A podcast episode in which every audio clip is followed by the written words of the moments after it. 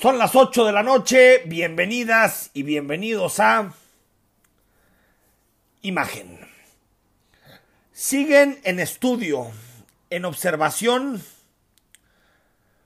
cuatro personas en donde se busca confirmar si sus casos obedecen o no a una nueva cepa del coronavirus en Jalisco.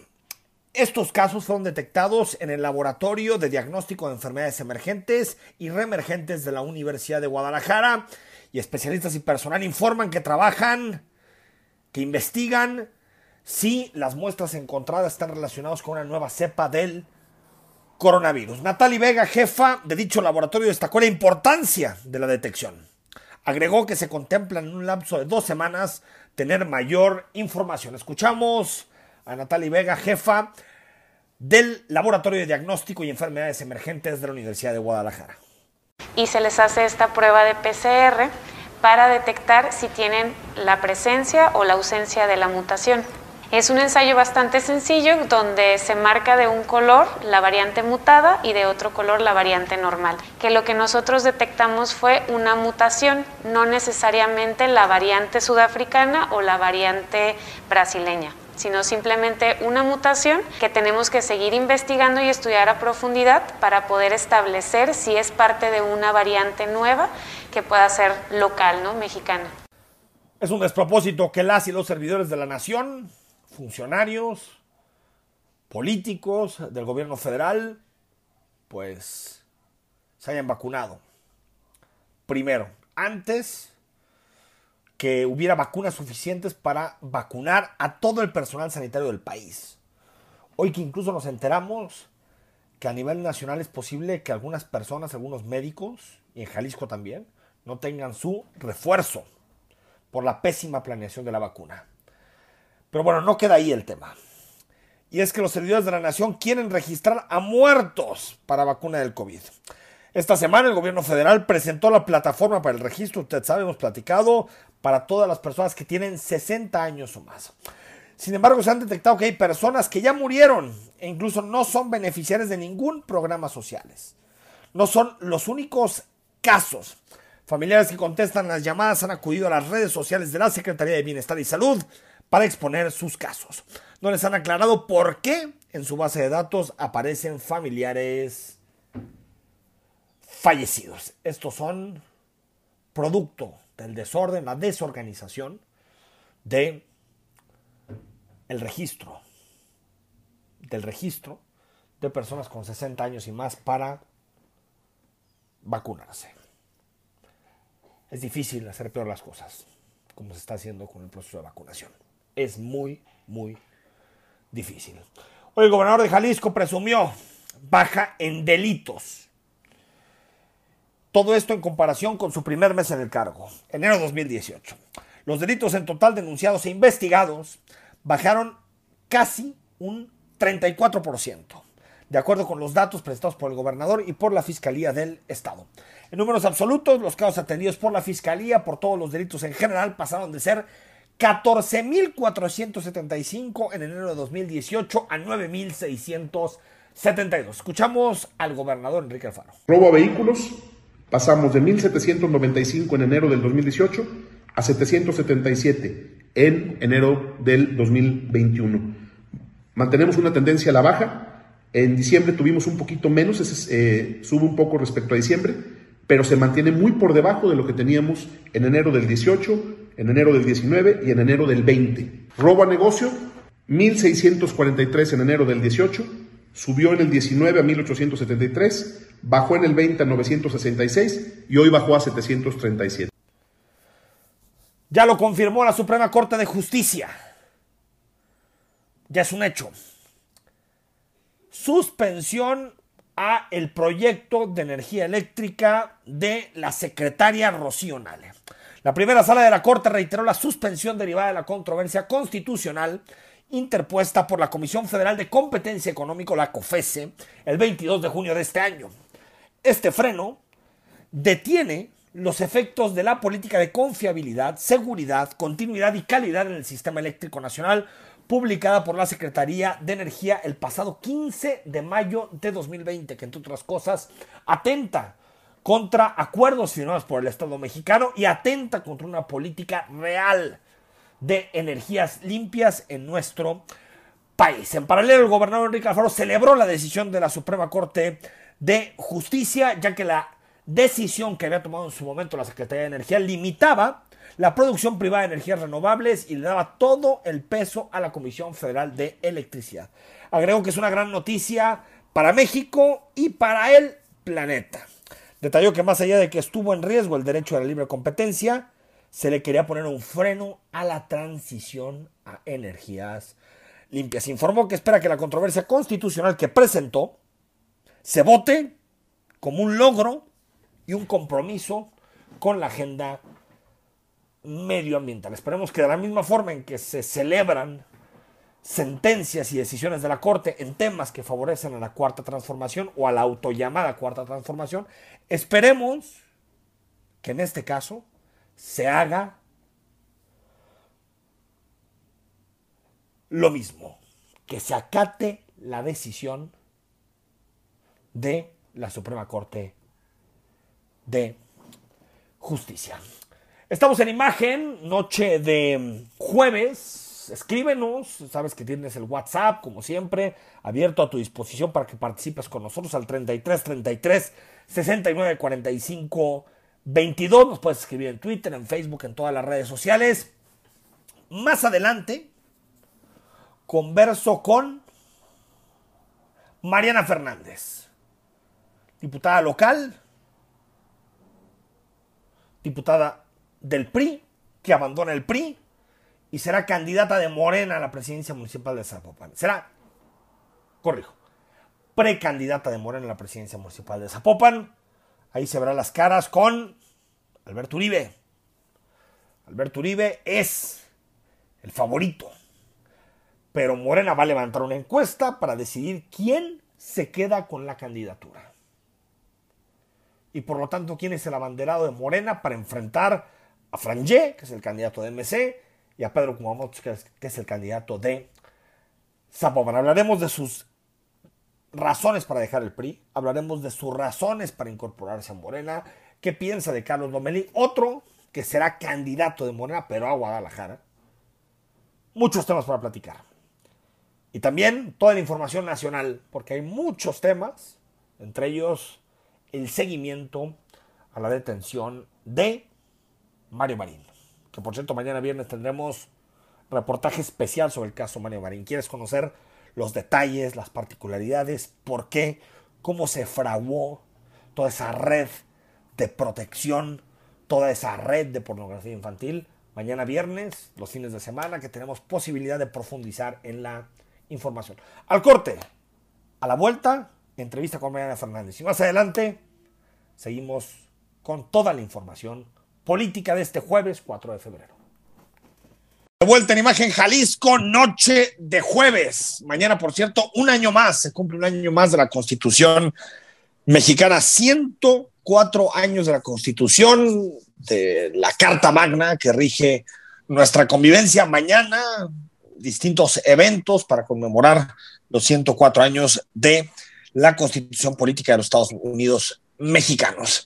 Bueno, un nombre propio que ha tenido, digamos, mucho debate en estos últimos días es el de Mariana Fernández, que si no me falla la memoria, viernes de la semana pasada anunció su salida del Partido Revolucionario Institucional y bueno, se registra como candidata o precandidata de Morena a la alcaldía de Zapopan. Marina Fernández, ¿cómo estás? Hola, muy buenas noches, Enrique. Te saludo con mucho gusto a ti y a todo el auditorio. Así es, ¿no? Vas a ser, es, eres precandidata de Morena. Sí, el día de hoy nos inscribimos a la propia convocatoria que cerraba el día domingo. Eh, me fui, eh, me, registré como candidata externa, hay que decirlo, Enrique, el partido tiene contemplado el 33% de candidaturas a personas externas, esto significa que no tengan que tener la militancia del propio instituto político, y bueno, yo entré bajo esa figura. Oye, a ver, ¿cómo llegaste a Morena? Tú eres priista, ¿no? lo decías en tu video, desde chiquita, vienes de familia cercana al PRI. Eh, ¿Qué pasó? ¿Cómo te convencieron de, dejar al tricolor y pasarte a Morena? Bueno, más que convencernos, era un tema de, buscar nuevos proyectos. Yo creo que toda la gente que hacemos política, eh, yo empecé hace 12 años, creo que el sueño es siempre gobernar nuestra tierra que nos vio nacer, que nos vio crecer en la tierra en la que trabajamos. Y bueno, hubo eh, pláticas, también hubo momentos complicados dentro del propio Partido Revolucionario Institucional, del cual yo me voy con toda la gratitud eh, de todas las oportunidades que me dio. Y bueno, al final se consolida este proyecto, siempre se habló de un proyecto donde eh, fuera totalmente sin la militancia del partido, donde pudiéramos caber muchas personas que a lo mejor eh, no fuéramos afiliados, pero eh, con todo el respeto a la gente que lleva ahí muchos años trabajando, pero también con la apertura de que ese partido necesita nuevas voces y que en los gobiernos necesita gente talentosa que tal vez ahorita no se dedica a la política. Oye, tú coincides con los planteamientos que hace el presidente Andrés Manuel López Obrador, porque Recuerdo que en campaña, cuando llegamos a platicar, a conversar, te notaba muy crítica con los planteamientos de, López Obrador. Eh, supongo que al pasarte a Morena o poder ser candidata de Morena a algo, coincides con lo que está planteando el presidente. Yo creo que en los partidos no siempre tiene que haber 100% eh, de coincidencias. Yo dentro de mi propio partido he sido muy crítica. Siempre he dicho que cuando las cosas se hagan mal se tienen que decir y cuando las cosas se hagan bien se tiene que aplaudir. En estos momentos lo que nos tenemos que concentrar es en la propia precandidatura para después llegar a buen puerto y ser candidata. Y bueno, eh, mi idea va a ser hablar del propio de las propias propuestas en el municipio y claro que las cosas que estén mal yo siempre las voy a estar señalando y las que estén tan bien. No creo que ahorita haya alguien que diga que sea candidato por un partido y diga que coincide 100% con lo que están haciendo todos los gobernantes de ese partido. Entonces, así como hay cosas buenas que ha podido el gobierno federal, seguramente en su momento también habrá cosas que, que se digan que se tienen que mejorar. Eh, sí, va, a ver, va a haber una encuesta, ¿no? Para definir al, al candidato en Zapopan. Sí, el proceso interno de este instituto político habla de una encuesta donde no podrán ser más de cuatro personas las que se midan en la encuesta. ¿Tú vas a ser una de ellas? Yo aspiraría a ser de esas cuatro personas que se midan. Que se midan en la encuesta. A ver, si sales arriba, no hay mucho debate, vas a ser la candidata. Si no aparecieras, ¿hay algún otro planteamiento? Es decir, para ser candidata a un distrito, para buscar otro puesto de representación popular. No, en estos momentos mi idea es eh, encabezar la candidatura a la alcaldía por el municipio de Zapopan. Esta Oye, María no es para negociar ningún distrito ni ninguna otra posición. Eh, si he tomado una de las decisiones más difíciles de mi vida es porque quiero encabezar un proyecto. A ver, y, y diéndome un paso para, ahorita para seguir con un paso atrás. ¿Qué, ¿Qué, fue exactamente lo que te desencantó del PRI? Yo sé que siempre son muchas, muchas cosas, la acumulación de, de, muchos episodios, pero ¿qué fue eso último que, que hizo que te, que te alejaras del partido por el que has dado pues, muchísimos años de tu vida. Yo creo que fueron muchos factores. El primero, el tema de cuando el ser tan crítico se empezó mucho eh, a incomodar al propio gobierno y creo que nosotros hicimos una oposición muy digna. Éramos tres diputados y finalmente parecía que éramos una oposición de segunda, tercera fuerza con los propios debates que dábamos. Eso fue complejo. Transitar con este gobierno del Estado fue muy complejo, de mucha valentía durante dos años. Eh, otro de los temas es, claro que se hablaba de alianzas, por la alianza quedó eh, mal en el municipio tanto de Guadalajara como Zapopan. En que yo empecé hace dos años que, que, el anhelo era quitar a los gobiernos malos del PAN cuando yo empecé, porque me decían, te tocaron las buenas del PRI, no, a mí el PRI me tocaron buenas, malas, regulares, de todo. Entonces, en ese 2009, cuando yo inicié en la política, el sueño era quitar los gobiernos del PAN. En los distritos de Zapopan, que son tres distritos y medio, el 80% de los distritos se fueron al PAN. Para mí eh, siempre hubo las facilidades, y lo voy a decir con toda la gratitud y humildad, de ser abanderada por el PRI a la alcaldía de Zapopan, pero para mí va a ser muy complicado, aparte de iniciar en una quinta fuerza, hay que decirlo, para mí va a ser muy complicado el tema de pedir el voto por exgobernadores panistas y por muchos otros personajes muy, muy cuestionados. Entonces, son muchos episodios, también lo he dicho en cada uno de mis videos. Eh, yo soy alguien muy crítico, alguien que señala, alguien que cuestiona. Eh, la muerte de mi amigo y el que fue el jefe muchos años de mi vida, claro que viene a sacudirnos mucho eh, lo que estaba sucediendo y decir, pues no solamente es criticar, señalar o cuestionar, sino creo que llegó el momento de que también podamos tener la oportunidad de encabezar los proyectos y estar en los lugares donde verdaderamente se transforman las cosas y no solamente como un tema de una oposición crítica. E, e, ese fue el último, el último empujón, digamos, Marina Fernández, para que salieras del PRI, el, asesinato de, Aristóteles Sandoval, que como dices, es tu amigo, eh, fue una, una persona muy importante en tu trayectoria. ¿De alguna manera crees que eso también tuvo su relevancia? Todos los momentos fueron importantes, te digo, desde el tema de cuando eh, nosotros en el Congreso alzábamos la voz eh, muy, muy crítica, cuestionamos, fuimos la única oposición dentro del Congreso y eso nos costó, asumimos costos profesionales, costos personales en haber sido tan críticas. Entonces, fueron muchos momentos, también nos sentimos el respaldo en la parte de ser oposición de la propia dirigencia del partido, hay que decirlo. Eh, estuvimos casi solas, la diputada Sofía y yo, siendo críticas, nunca salió el partido eh, apoyarnos en la forma de ser oposición y quizás es por la propia personalidad de la dirigencia que con nosotros siempre se ha portado muy bien.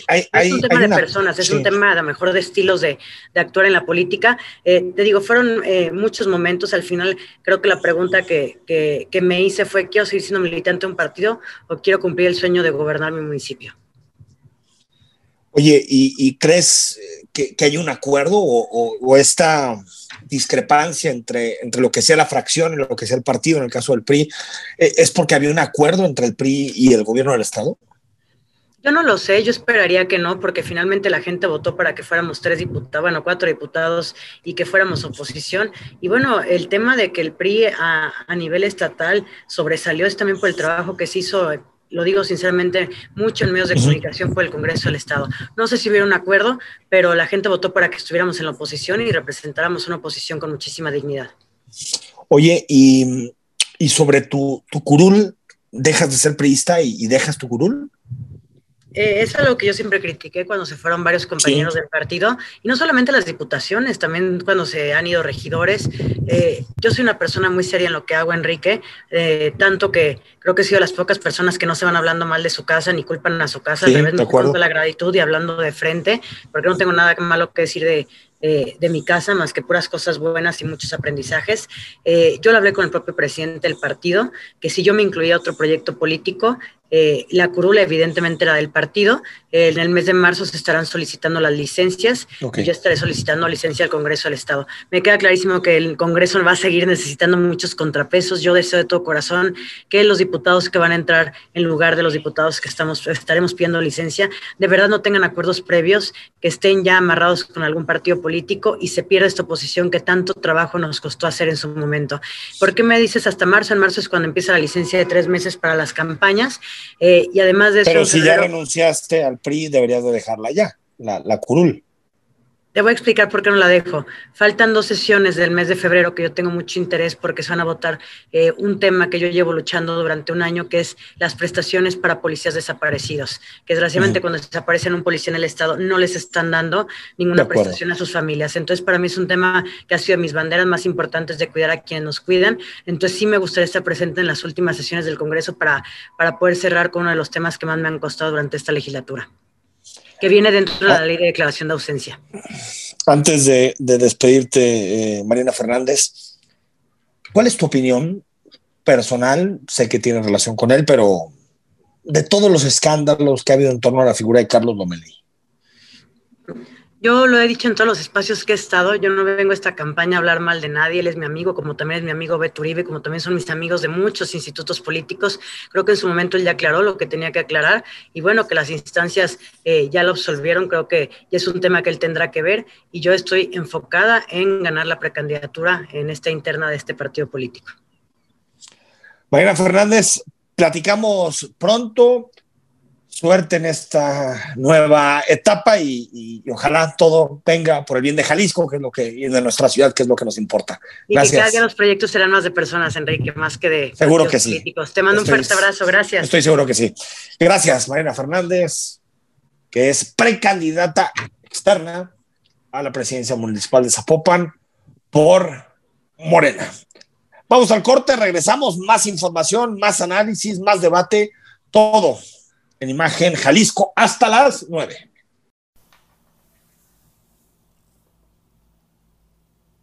Seguimos en imagen, noche de jueves. Escríbenos, comunícate con nosotros.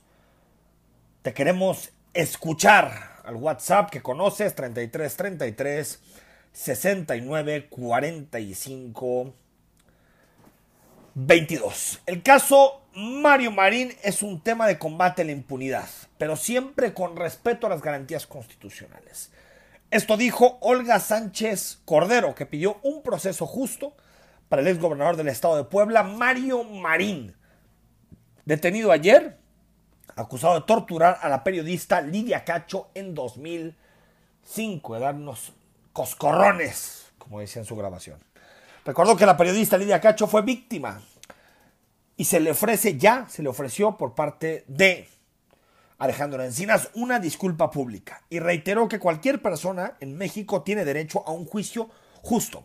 El papel de Sánchez Cordero es relevante porque ella era ministra de la Suprema Corte de Justicia cuando en 2007 se exoneró al gobernador al concluir que no se violaron de forma grave las garantías individuales de Cacho. Escuchamos a Sánchez Cordero, secretaria de Gobernación y antes ministra de la Corte. El caso del ex gobernador Marín tiene que entrar en esta dinámica de ir en contra de la impunidad, de tener un juicio imparcial, de que los tribunales realmente eh, hagan su trabajo adecuadamente y que los fiscales también lo hagan y avanzar hacia el tema de disminuir lo más posible los índices de impunidad.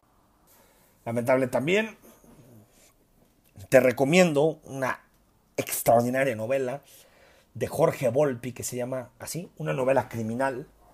Está, si no me falla la memoria, está editada por Alfaguara. Es un, es un novelón de primera. Es el recuento documental del caso Florence Cassé, pero también podemos conocer la participación de Olga Sánchez Cordero en la Corte.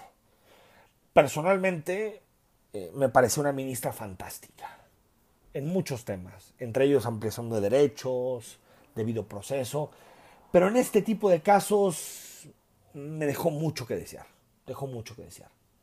Incluso en el caso Casé, si bien al final ella da la vuelta al someterse al preferir impulsar el proyecto de eh,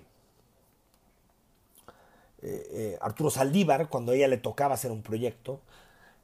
En muchas ocasiones eh, se negó a, avalar el proyecto de Saldívar de, exoneración de Florence Cassé ante las violaciones graves al debido proceso, incluso el montaje que hizo Televisa.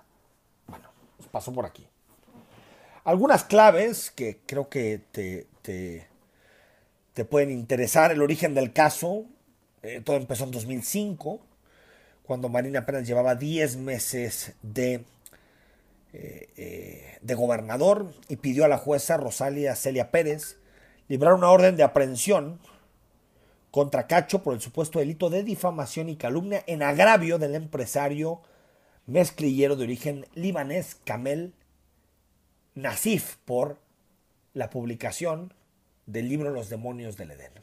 El 15 de diciembre detienen a Cacho, operado por el entonces director de la policía Adolfo Caram Beltrán. Durante el trayecto, según lo que denuncia Lidia Cacho, fue torturada y amenazada con ser violada y asesinada. Ella quedó libre tras pagar una fianza de 106 mil pesos, pero el proceso duró más de un año. El 14 de febrero de 2006 nos enteramos, por el periódico La Jornada, de una conversación telefónica que mañana te vamos a poner entre Marín y Nasif, en el que el último agradecía al gobierno precioso haberle dado un coscorrón a Cacho.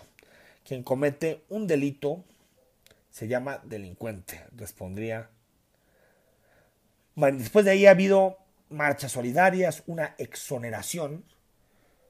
El 29 de noviembre de 2007, cuando la Suprema Corte de Justicia exoneró a Marín al concluir que no había evidencia suficiente para demostrar que las autoridades estatales, incluido el gobernador, violaran derechos de la periodista.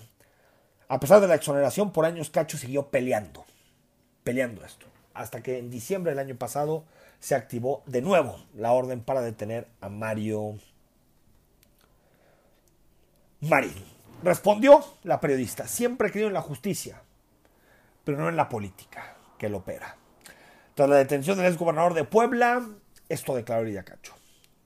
Eh, para avisarme que lo estaban deteniendo y, me iban dando como el reporte de, todos los movimientos y demás y cómo lo iban a llevar a Cancún para que tuviera pues la, la presentación ante, ante la juez el día de hoy. Bien, estoy muy contenta, ayer estaba muy, muy contenta, tranquila.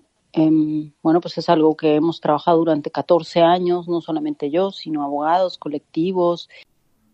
Señaló también la periodista que el costo ha sido elevado, pues las amenazas y el proceso la llevaron lejos de México, donde se mantiene a la fecha y seguirá. Pues los expertos de la Interpol le advirtieron que los involucrados en esta red expuesta están más enojados que nunca. El exgobernador de Puebla, Mario Marín, podría pasar hasta 12 años en cárcel por la presunta responsabilidad de haber ordenado la tortura a Lidia Cacho. Regresó Alonso Ancira Elizondo. Fue extraditado a México, llegó proveniente de España. Para evitar su encarcelamiento, mientras Ancira volaba a la capital mexicana, sus abogados solicitaron la protección de la justicia federal para su cliente y el juzgado le concedió un amparo y una suspensión provisional. Le fijó una garantía de 50 mil pesos para obtener el beneficio jurídico. Los abogados José Luis Castañeda y Francisco Acevedo, defensores de Ancira Elizondo, confiaron en que su cliente podría enfrentar el proceso con libertad. ¿Te acuerdas del caso de Alonso Ancira? Alonso Ancira fue o es acusado por haber comprado de forma fraudulenta la empresa Altos Hornos de México. Es una acusación que ha hecho en reiteradas ocasiones el presidente López Obrador. Llegó en 1991 a la dirección de Altos Hornos y en 2016 fue nombrado presidente del Consejo Administrador de la compañía. Se congelaron las cuentas eh, por sospecha. Y la Autoridad Superior de la Federación informó que en enero de 2019, cuando se formalizó la compra de la planta de fertilizantes con equipo incompleto, en mal estado, no utilizable, con 30 años de antigüedad, 18 años fuera de operación. La auditoría determinó que la compra de agronitrogenados se incumplieron los objetivos y las metas para poner en operación la planta de fertilizantes y se rebasaron los costos en 127% al pasar de 195 millones de dólares a 443 millones de dólares. Alonso Ancira tendrá que enfrentar a la justicia después de este señalamiento de corrupción en el caso de en un caso que, que, ha sido muy polémico y que el presidente López Obrador ha utilizado en muchas ocasiones. Platicamos ahora sobre la regulación en redes sociales. La propuesta está en el aire, todavía no se concreta, pero el senador Ricardo Monreal presentará una iniciativa para regular redes, sociales. Esto ocurre justo cuando el presidente López Obrador manifestara su desacuerdo por la suspensión de la cuenta de Twitter y Facebook del presidente Donald Trump, expresidente ya el reportaje especial en la voz de nuestra compañera Carla Paz. En los últimos días las redes sociales han estado en la agenda de varios funcionarios, y es que el senador Ricardo Monreal presentará una iniciativa de reforma a la ley de telecomunicaciones y radiodifusión para regular las redes sociales. Agregó que tiene como objetivo proteger el derecho a la información y a la libertad de expresión de los usuarios. Los estándares de protección a los derechos fundamentales, como lo es el derecho humano de la libertad de expresión en el ciberespacio, no deben de ser regulados por empresas privadas, sino por el órgano democrático y soberano. Añadió que este tipo de regulación debe ser por medio del Poder Legislativo, donde deberá establecerse el límite de actuación de las empresas privadas dueñas de las diversas redes. La única forma correcta y democrática de proteger el derecho humano de la libertad de expresión en el ciberespacio es por la vía legislativa. Por lo tanto, debe de ser por medio de la deliberación y aprobación soberana donde se establezcan los límites de actuación de las empresas privadas. Ricardo Monreal indicó que la libertad de expresión es un derecho humano que debe ser regulada vía legislativa. Y es que hay que recordar que el pasado 6 de enero, por los disturbios en el Capitolio, Twitter suspendió la cuenta del entonces presidente de Estados Unidos, Donald Trump, por incitar a la violencia, algo en lo que el mandatario Andrés Manuel López Obrador no estuvo de acuerdo. No me gusta que a nadie lo censuren y le quiten el derecho de transmitir un mensaje en Twitter. ¿Cómo se va a censurar a alguien? A ver, este, te castigo porque yo, juez, considero que lo que estás diciendo es perjudicial.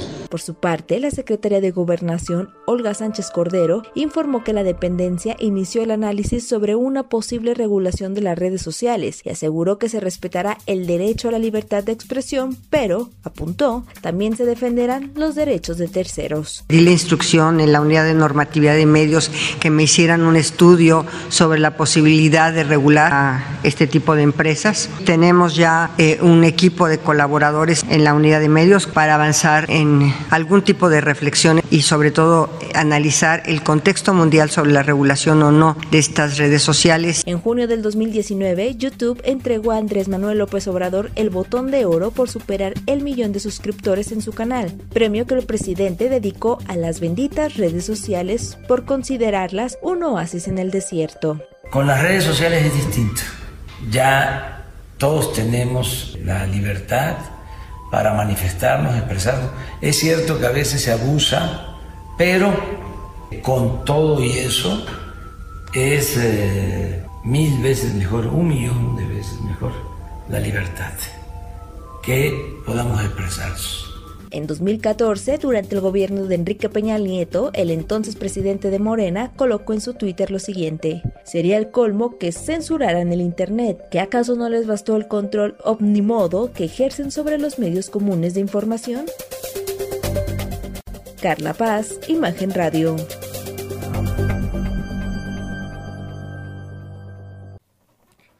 Antes de irnos al corte, Alberto Uribe y la diputada Mariana Fernández, que, estará con, que estuvo con nosotros, se registraron como precandidatos de Morena a la presidencia municipal de Zapopan. Esto dijo Mariana Fernández. Mi propuesta, como le he dicho desde hace unos días, es el encabezar un proyecto municipal, un proyecto comprometido en donde quepamos todas y todos, la gente talentosa que no ha hecho política, pero también todos aquellos que llevan años luchando en este movimiento para lograr la transformación. Mi propuesta es sencilla pero muy poderosa y sobre todo habla de la fuerza del pueblo y de la gente. Vamos a unir todo ese talento y construir una ciudad que sea para todos y para todas. Alberto Uribe, el favorito, no se quedó atrás. Esto dijo quien fuera en su momento presidente municipal de Tlajomulco por Movimiento Ciudadano y ahora quiere ser candidato de Morena. Y con muchos actores que nos van a permitir tocar puertas en todas partes. Esa es la política. Los puentes, no destruir los puentes. Entonces no eres político, ¿no? Entonces tienes que hacer esto. Que puedan confiar en, eh, primero que soy un hombre de convicciones, de resultados, pero que no va a haber nadie que pueda, ahora sí como dicen, cantar el tiro de la inseguridad con tanta determinación y respaldo nacional como eh, podría hacerlo el proyecto que, si me toca encabezar, su servidor Alberto Uribe, precandidato de Morena a presidente municipal de Zapopan. Nos vamos al corte, noche de jueves 4 de febrero. Quédate con nosotros, estamos en imagen. Gracias por continuar con nosotros. Noche de jueves, estamos en imagen y me da un placer, me da muchísimo gusto recibir a Jessica Fávila. Ella es directora comercial de Capital Norte, está con nosotros para platicarnos de muchas cosas muy interesantes. Jessica, ¿cómo estás? Muy bien, Enrique. Buenas noches, buenas tardes a todos los que nos están escuchando. Qué gusto estar aquí con ustedes. Gracias, gracias. Eh, Jessica, a ver, defínenos el proyecto Capital Norte. Mira, Capital Norte es un proyecto que la verdad tenemos más de ocho años ya en comercialización y es un proyecto que no solamente que ofrece no solamente casas, departamentos, terrenos, ofrece una verdadera vida en comunidad que algo que hemos tratado de, de, recalcar muchísimo y que estamos a punto de relanzar todo este concepto, porque a diferencia de cualquier coto o fraccionamiento, nosotros podemos ofrecerle a todas las personas que viven o invierten con nosotros que nuestro proyecto cuenta con todos los servicios para que te puedas eh, desarrollar realmente como quieras, ¿no? Como sea tu estilo de vida. Si eres una persona natural que te gusta hacer deporte, pues tenemos al lado de nosotros una zona natural en donde puedes eh, desenvolverte, salir a andar en bici en una ciclovía de más de 13 kilómetros, eh, que puedas ir a correr. Tenemos más de 30 hectáreas destinadas en el proyecto para parques, jardines y áreas recreativas. Entonces, aquí también si ya eres papá, tienes a tus hijos o quieres salir a caminar, tienes muchísimas áreas. Entonces, Capital Norte no solo se está enfocando en hacer un producto y vender, sino es un producto que lo que busca es que las personas se puedan realizar dependiendo su etapa, su etapa de vida y su estilo de vida y a veces pues el estilo de vida del papá es muy diferente al de la mamá o inclusive la mamá con hijos o la mamá sin hijos, ¿no? Entonces, estamos tratando de buscar un concepto en donde tú puedas llegar a tu casa del trabajo o inclusive tener tu trabajo ahí mismo haciendo home office con esta nueva normalidad y te sientas completamente pleno en todos tus ámbitos que, que influyen en tu vida, ¿no? En todas tus etapas de vida. Entonces es por eso que cuidamos mucho. Capital Norte es una verdadera comunidad. Eso es lo que nosotros estamos tratando de dejarle aquí a, la gente, ¿no? Oye, eh, Jessica, entiendo, bueno, hay, yo personalmente me, siento ecologista, ambientalista. Entiendo que también es un desarrollo que tiene muy o toma mucho en cuenta eh, eh, el tema ambiental y se define como una ecomunidad de vida, ¿no? Sí, eh, mira, te platico. Eh, nosotros, o sea, como proyecto, o sea, se tienen todos los estándares para que eh, sea un proyecto sustentable y se le llame comunidad porque todo el tema de las aguas residuales se tratan, con esto mismo se riegan las áreas verdes porque pues, estamos hablando de 30 hectáreas de áreas verdes o de áreas, de áreas recreativas, pues que necesitan mantenimiento, ¿no? Entonces, nosotros lo que tratamos de hacer a través de una asociación civil es tratar de generar esta comunidad y cuidar el medio ambiente. Además, tenemos varios planes de reforestación y poder impulsar el tema del medio ambiente. Todo, todas nuestras luminarias de las calles son con LED. O sea, se busca que todo esto sea sustentable y se trata de tener el, el menor impacto, ¿no? O sea, crecer la ciudad de manera responsable, ¿no? Y también es por eso que se cuidaron mucho el tema de las densidades y el uso de suelo para que la gente que esté, o sea, tenga espacios vivibles bastante, bastante buenos y que te puedas desenvolver en un, en un ambiente muy sano y abierto y natural, ¿no? Oye, Jessica, si yo quiero comprar un, lote, un terreno para poder empezar mi casa, más o menos, ¿qué planes de financiamiento puedo encontrar y, qué, digamos, qué tamaño de terrenos tiene, Capital Norte? Mira, Capital Norte lo padre es que eh, te, te, incluye todo tipo de terrenos, ¿no? Pero no solamente nos enfocamos en terrenos, también es importante decirles que tenemos casas, departamentos y por eso el tema del estilo de vida, no importa en qué etapa de tu vida estés, Capital Norte puede ser muy bueno para ti. Y en el caso de los terrenos, que es donde tú puedes crear de cero tu proyecto, contamos con terrenos desde 99 metros cuadrados y estamos por lanzar en marzo un nuevo proyecto que va a tener unas vistas espectaculares, el cual ya vamos a terrenos con frentes un poco más amplios, andábamos entre los 6, 7 metros de frente, ahorita vamos a estar entre los 7 y medio, 8 metros de frente, donde te permite unas fachadas espectaculares y este proyecto eh, nuevo que vamos a sacar va a tener unas vistas muy lindas. Eh, ya estaremos platicando en su momento, pero aquí es muy importante porque te puedes hacer de un terreno desde, desde 850 mil pesos. Y puedes firmar desde 36 mil pesos con tu enganche, ¿no? Eh, traemos muchas facilidades y afortunadamente el año pasado, 2020, aunque la gente, pues fue un año complicado, el tema del bien raíz y sobre todo en terrenos, que también es un bien eh, finito, que cada vez hay menos aquí en Guadalajara y más en Zapopan, que nosotros nos encontramos en Zapopan, fue un boom y la gente se dio cuenta y las plusvalías cada vez están dando mucho más frutos. Entonces, nosotros lo que les invitamos a los, a los que nos están escuchando es que se atrevan a conocer, que vayan con nosotros a ver qué es Capital Norte y que se den cuenta que es muy fácil hacerse de un terreno, el cual lo puedan desarrollar para hacer su casa o simplemente lo pongan como una inversión les puede dar rendimientos mucho más altos que cualquier otro instrumento actual en, en tema de bolsa, en tema de pagarés, en tema de todo este tema, tenemos cómo comprobarles que inclusive hasta los seguros, ¿no? Eh, Sí. Como un bien raíz siempre va a ser algo que va a dar mucho más rendimiento y sobre todo que va a dar estabilidad y tranquilidad en tu patrimonio. Eh, Cuando, una persona, una familia busca un, terreno, no solamente pensamos en, lo padre que puede ser para la familia, ya nos describías todo, las, ciclovías, los parques, eh, piscinas, to- todo lo que, lo, lo- que hay en Capital Norte. Aparte pensamos en la plusvalía para el futuro, es decir, que tal vez pensar en nuestros hijos, que podamos dejar un terreno en mejores circunstancias, una propiedad en mejores circunstancias eh, económicas. Platícanos de la plusvalía de Capital Norte. Mira, Capital Norte llevamos eh, siete, ocho años comercializando desde la primera etapa. Es importante que tengamos claro que en la primera sección tenemos más de 1.200 familias viviendo y en la segunda sección, que es entrando por Ángel de Año, son más de 600 familias. Eso es importante porque de repente la gente cree que es preventa, preventa. Está no solo, ¿no? Que está solo. está exacto. solo, quién va a estar Sí, ahí. No, sí. ya es un muy buen momento porque no es solo apostarle a lo que va a pasar, ya es una realidad, ¿no? Entonces, hemos tenido plusvalías aseguradas desde un eh, 12 a un 16% dependiendo los años. Promedio lo calculamos en un 13.5 de plusvalía anual, que es muy buena. Pero hoy estamos a nada de tonar porque ya contamos con, con, con escuela, vamos, estamos, eh, ya tenemos plazas comerciales que se están viviendo marcas con nosotros, estamos cerrando supermercados, acabamos de cerrar un hospital que esperamos que muy pronto les podamos dar la buena noticia del super hospital que se vino con nosotros. Y eso es seguridad y tranquilidad para la familia, ¿no? Saber que tienes a la mano todo tipo de servicios y a la vez eso es más plusvalía.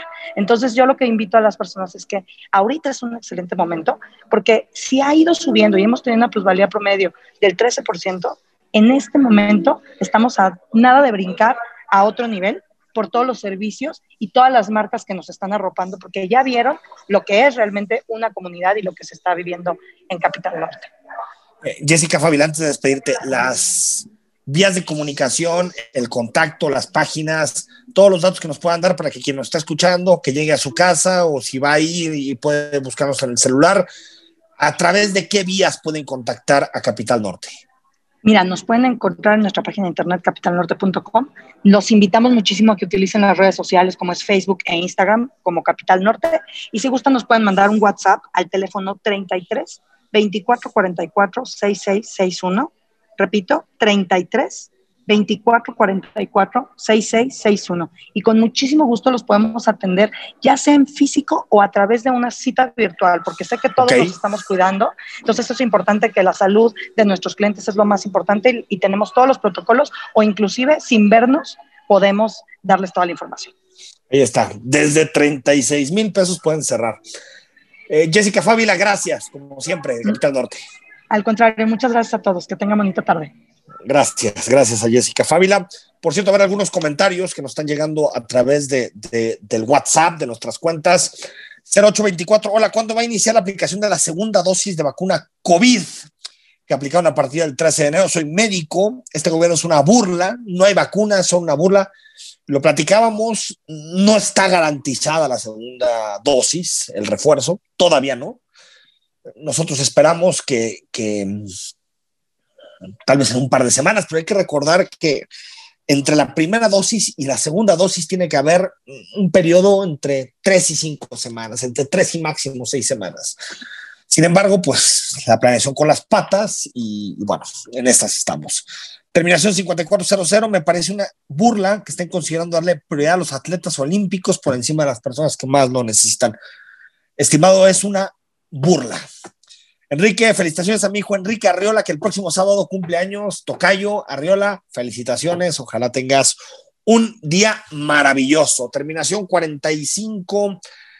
38. ¿Por qué no, no nos han mantenido informados desde el gobierno federal sobre el estado del presidente en materia del coronavirus? Es puro choro. A ver, se ha, han estado dando algunos mensajes de, de, de, de, lo que está pasando, de la salud del presidente, pero, pero es cierto que la política de comunicación del gobierno ha sido no informar sobre lo que está sucediendo con la salud del presidente.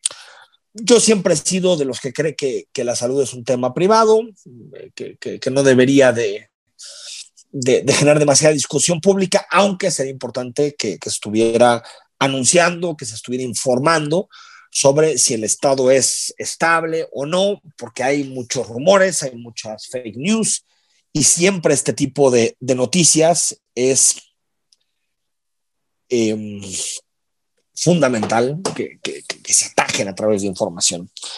Por cierto, hoy, y ahí lo publiqué en mi cuenta de, Twitter, en mi cuenta de, de redes sociales, eh, se vio al presidente de la República ya caminando en Palacio Nacional, con cubrebocas, y, bueno, esperemos que el presidente se recupere, esperemos que pronto esté de vuelta en la chamba y que, y que esto haya sido nada más algo pasajero, lo deseamos de corazón, como se lo deseamos a cualquier persona que está en esta situación. Gracias por haber estado con nosotros. Mañana es viernes, que tenemos un especial sobre el caso Mario Marín, para que lo entiendas, de PAPA, cuáles son los elementos, desde cuándo empieza, por qué, cuáles son los señalamientos contra Mario Marín. A partir de mañana a las 8 analizamos este caso y se sienta con nosotros en imagen un ex gobernador, Francisco Ramírez Acuña, Paco, ex gobernador, ex secretario de gobernación, el político jalisciense que ha logrado escalar más alto en la política nacional en los últimos, no sé, muchísimos años. La verdad no se a la cabeza porque se a la cabeza Enrique Álvarez del Castillo, pero procurador. Pero la, la, la 02 del, del, del gobierno realmente no, no, no, no, no recuerdo exactamente quién, quién habrá sido antes de Francisco Ramírez Acuña. Soy Enrique Tucen. Gracias por acompañarnos como todos los días en Imagen. Hasta mañana.